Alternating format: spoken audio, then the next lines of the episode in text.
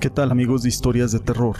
Para mí es un gusto poder saludarlos una vez más y llevar hasta ustedes una historia. Se dice que antes del apogeo de las grandes civilizaciones prehispánicas, como la mexica, la maya o los indígenas yaquis, tarahumaras y seris, que vivían en el norte de México y en el sur de Estados Unidos, ya había nahuales, estas civilizaciones se hallaban asentadas en la parte de los estados que hoy se conocen como California, Nuevo México y Texas. Estas personas creían que si un hombre podía llegar a conocer su espíritu primitivo o nahual, entonces ellos podían usarlo para curar a gente y practicar la magia. Existen muchos dibujos primitivos en viejas cuevas que muestran a personas como hombres lobo, la leyenda cuenta que un nahual puede desprenderse de su piel y transformarse en una de estas criaturas. Pero toda esta información no es importante, sino una historia. Mi nombre es José Llamas y te presento La venganza del nahual. Yo soy del pueblo del estado de Guerrero, solo que por un problema me tuve que salir huyendo de mi rancho. Yo vivía con mis papás nos dedicábamos a la agricultura y yo, como hijo único, ayudaba a mis padres, así que les ayudaba a sembrar y a cuidar el cultivo que nos da nuestra tierra. En una ocasión fui al pueblo más cercano para comprar provisiones y decidí entrar a una cantina a tomar un trago de pulque. Estuve tomando por un buen rato hasta que me empezó a provocar un peón de ahí mismo, que estaba cerca de mí. Yo lo ignoré hasta que se me acercó queriendo agredirme, así que me paré y lo empujé, armándose una riña y tuvieron que separarnos. Obviamente, el peón sacó la peor parte en esa pelea. Lo dejé muy sangrado de su cara y decidí irme para mi casa. Al día siguiente, casi al amanecer, yo iba en mi caballo rumbo a la parcela, pero se me acercó un perro negro muy grande, con un aspecto de agresividad ese perro se me abalanzó, tratando de morderme. Yo con el canto del machete le pegué, pero ni siquiera se movió. Ahí me di cuenta de que eso era algo malo, fuera de este mundo. Me puse a rezar mientras ese perro trataba de morderme. Yo traté de huir cabalgando y perderme de ese feroz perro. Llegué a mi casa bien espantado y le conté a mi padre. Y me dijo, eso que tú viste pudo haber sido un nahual. Me dio una escopeta calibre 12 y me dijo, mañana te la llevas, cuando vayas a la milpa, y si te vuelve a salir ese animal, quiero que le dispares. Al día siguiente me fui a la milpa otra vez, pero ya llevaba aquella escopeta cargada. Iba muy alerta por si se me aparecía aquel animal. Y dicho y hecho, ese animal me volvió a salir con una mirada amenazante y sus grandes y afilados colmillos eran armas letales en contra mía así que traté de dar la vuelta y se abalanzó sobre mi caballo para atacarlo. Apliqué la huida, pero ese animal venía atrás de mí. Yo quería que se me pusiera de modo para poder agarrar la escopeta y así jalar del gatillo. Y cuando pude le disparé. Vi con asombro cómo ese enorme perro lanzó un agudo y lastimero aullido de dolor y se metió entre los maizales.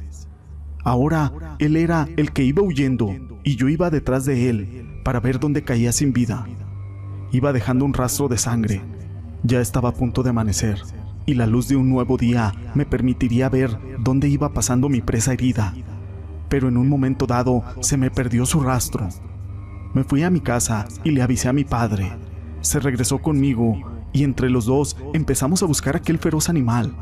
Anduvimos buscando un buen rato hasta que vimos a un hombre tirado entre los matorrales. Tenía su pecho desfloreado por las esquirlas de aquella escopeta. En su rostro se reflejaba una mueca de dolor. Mi padre y yo no lo conocíamos, así que lo sacamos de nuestras tierras y lo fuimos a tirar a un viejo camino fuera de nuestra propiedad. Al día siguiente, mi padre fue al pueblo a tratar de sacar información de aquel fallecido, y no faltó quien dijera que aquel muerto era un brujo y que por las noches se convertía en un nahual y era precisamente el padre de aquel joven con quien yo me había peleado en la cantina. Obviamente que su padre el Nahual había ido a buscarme con la intención de buscar venganza, sin saber que mi escopeta no lo iba a permitir. Yo por seguridad mía me fui de mi pueblo y me vine a refugiar a un ranchito aquí a Soto la Marina. Espero que compartan mi relato y sobre todo que sea anónimo. Y recuerden, los nahuales sí existen y yo le ayudé a uno a que se fuera a descansar al más allá. Estos hechos fueron investigados por el licenciado Gregory Quintero, a quien le mando un saludo. Existen varias versiones de cómo se llega o se logra esa metamorfosis. Una asegura que el brujo simplemente desaparece y se encarna en el animal a voluntad. El chamán afirma ser capaz de incorporar su conciencia al cuerpo de un animal ya existente. Ya sea de una forma u otra, hay una afinidad psíquica. Otras personas aseguran que se fragmenta, por lo cual se desprende de un modo deliberado y de parte de su cuerpo, ojos, piernas, brazos, incluso de los intestinos. Así que de este modo, si se quisiera acabar con el nahual, el mejor método es asegurar y observar dónde realiza su transformación, robarle parte de su cuerpo de la que él se ha desprendido, ya que de ese modo será imposible volver a su forma original y al amanecer morirá. Otras personas afirman que el cuerpo dormido del brujo permanece en su casa, mientras su espíritu vaga en la figura de un animal. En este caso, para evitar que alguien toque su cuerpo dormido, el nahual debe de dar seis volteretas para poder regresar a su cuerpo. Lo que sí es seguro es que los animales siempre han formado parte de los mitos y leyendas, y no solo de tradiciones de nuestro país, sino de todo el mundo. No es sorpresa que haya personas que se jacten de poder convertirse en alguno. Y lo que es más sorprendente e inverosímil es que algunas personas aseguran haber visto a nahuales. Dicen los testigos que no tienen orejas ni cola y que por lo general acechan las casas de aquellas almas oscuras que han dañado en el pasado. Esta historia la quise compartir con ustedes, pero no me quiero despedir sin antes enviar unos saludos para Ruth Santos, Luis Fernando Félix, El Oso TX, La Guardia del Terror, Sandra Delgado, Andrea Íñiguez López, Ángeles Cedillo, Israel Salvatierra, América Alvarado, Alberto García, Susi García, Enrique Méndez, José Luis Ramírez Condeso, Lola López, Luis Alberto Bautista Hernández, Merian, para mi amiga Ani GP, al gran amigo Nolan Ryan, Héctor Bautista, a los amigos de Frecuencia del Terror, a mi amigo Gregory Quintero, a Eclipse Rey de los Mares y Gaby Luna, y a su programa Historias y Leyendas Paranormales de Tampico Madero y Altamira. A ellos y a ustedes, gracias por ser parte de este canal.